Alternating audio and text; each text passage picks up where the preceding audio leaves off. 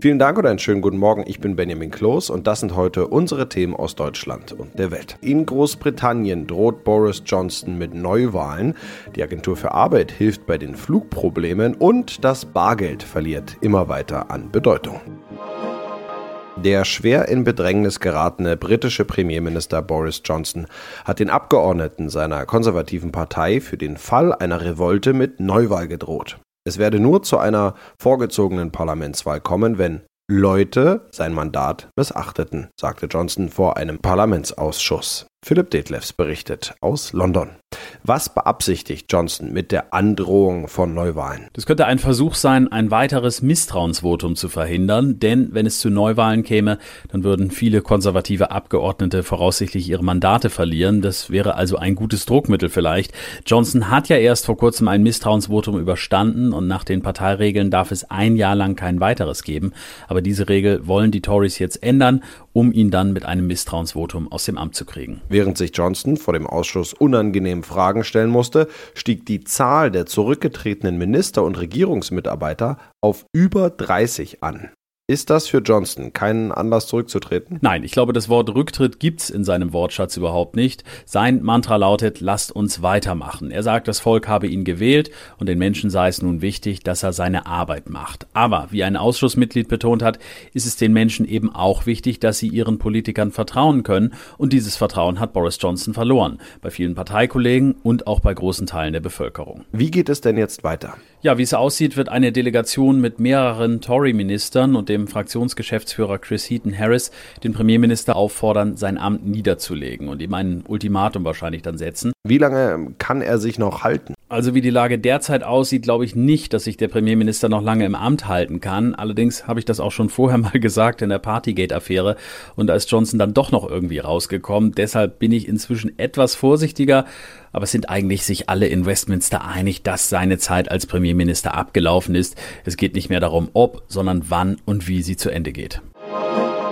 Die Bundesagentur für Arbeit hat die vorübergehende Anwerbung von 2000 Flughafenmitarbeitern aus der Türkei erlaubt. Die Sonderregelung ist befristet und gilt nur für Arbeitsverträge, die Anfang November wieder enden. Damit sollen die Personalprobleme an den Flughäfen abgemildert werden. Tine Klimach berichtet aus Berlin. Fehlendes Personal sorgt an den Flughäfen gerade jetzt zum Teil für lange Wartezeiten. Für Bundeskanzler Olaf Scholz sind die Flughafenmitarbeiter aus dem Ausland nicht die einzige Lösung des Problems. Die Bundesregierung will generell bessere Arbeitsbedingungen in diesem Bereich schaffen, sagte Scholz im Bundestag. Während Corona sind so viele Mitarbeiter weggeschickt worden. Nun kehren viele nicht zurück, weil die Arbeitsbedingungen nicht so attraktiv sind, so Scholz. Auch Arbeitsminister Hubertus Heil kritisierte im TV, wenn nicht nach Tarif bezahlt werde, müsse man sich nicht wundern, dass für so schwere Arbeit keine Leute mehr gefunden würden. In Deutschland zahlen immer mehr Menschen bargeldlos. Nach einer Studie der Deutschen Bundesbank sind zwar im vergangenen Jahr 58 Prozent der Waren und Dienstleistungen mit Scheinen und Münzen bezahlt worden. Bei der letzten Erhebung vor fünf Jahren waren es aber noch 74 Prozent. Zoe Tazzovali berichtet. Ein Grund für diese Entwicklung ist natürlich die Corona-Pandemie. Viele haben auf Scheine und Münzen verzichtet und stattdessen beim Einkaufen im Supermarkt die Karte vor das Lesegerät gehalten. Ein weiterer Grund ist das Internet. Immer mehr Menschen sparen sich inzwischen den Weg ins Einkaufszentrum oder in die Innenstadt und kaufen sich Kleidung oder Haushaltsgeräte ganz schnell per Mausklick im Internet. Auch mobiles Bezahlen mit Smartphone, Smartwatch oder Fitnessarmband wird immer beliebter. In unserem Tipp des Tages geht es um die Zeit nach den Ferien. Denn in Deutschland fehlen Zehntausende Erzieherinnen und Sozialpädagogen, um bis Ende des Jahrzehnts allen Grundschulkindern den gesetzlich garantierten Ganztagsplatz auch wirklich anbieten zu können. Das geht aus einer Studie der Bertelsmann Stiftung hervor. David Riemer berichtet. Vor allem im Westen kann es sehr eng werden bei der Umsetzung des Rechtsanspruchs, weil Personal fehlt. Was steht dazu konkret dort in der Studie? Also um 2030 allen Kindern eine Ganztagsbetreuung in Grundschulen ermöglichen zu können, werden in den westlichen Bundesländern über eine Million zusätzliche Plätze und 76.000 Fachkräfte benötigt. Kurz zum Hintergrund. Bund und Länder hatten im September letzten Jahres ja einen Rechtsanspruch auf Ganztagsbetreuung in der Grundschule beschlossen. Schrittweise wird er eingeführt. Los geht's mit Kindern, die zum Schuljahr 2026-27 eingeschult werden. Vier Jahre später muss dann für alle Kinder der ersten bis vierten Klasse eine Ganztagsbetreuung an Grundschulen möglich sein. Mhm. Und wo ist die Lage besser? Ja, am besten schneiden in der Studie Berlin, Hamburg und Thüringen ab. Dort gibt es bis 2030 genügend Personal für eine Ganztagsbetreuung an Grundschulen. Aber auch alle anderen ostdeutschen Bundesländer können bis zum Ende des Jahrzehnts jedem Kind ein entsprechendes Ganztagsangebot machen. Im Schnitt äh, nutzen 83 Prozent der Kinder im Osten das schon heute. Dafür ist eine Fachkraft hier allerdings für deutlich mehr Kinder zuständig als im Westen ja, verdammt ehrgeizige Ziele. Im Osten ist die Lage besser als im Westen. Wird es am Ende gelingen, jedem Kind in der Grundschule eine Ganztagsbetreuung anzubieten? Ja, es wird verdammt schwer, vor allem im Westen. Es werden halt dringend Erzieherinnen und auch Sozialpädagogen benötigt. Deshalb fordert eine Expertin von der Bertelsmann Stiftung dringend eine Fachkräfteoffensive von Bund und Ländern. Die Politik muss aus ihrer Sicht Ausbildungskapazitäten und Anreize für den Berufseinstieg schaffen. Höchstwahrscheinlich wird man aber auch versuchen müssen, Fachpersonal aus dem Ausland anzuwerben. Und das noch, Finanzminister Christian Lindner heiratet am Wochenende die TV-Journalistin Franka Lehfeld auf Sylt. Bereits heute, an diesem Donnerstag, will das Paar auf der Insel standesamtlich heiraten, erfuhr die deutsche Presseagentur aus FDP-Kreisen. Ronny Thorau berichtet.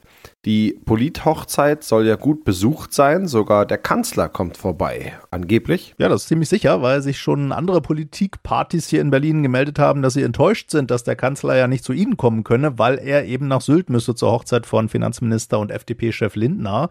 Laut Medienberichten kommen auch mehrere FDP-Ministerkolleginnen vorbei auf Sylt, von der CDU auch Friedrich Merz und Armin Laschet. Eine Traurede hält angeblich der Philosoph Peter Sloterdijk und als Standesbeamter springt angeblich angeblich der Bürgermeister der Gemeinde Sylt persönlich ein. Parteilos übrigens, also für eine unparteiische Trauung ist gesorgt. Und wie läuft das Ganze ab? Ja, wo drei Tage lang, heute die Standesamtstrauung, am Freitag der Polterabend und Samstag die Trauung in einer evangelischen Kirche.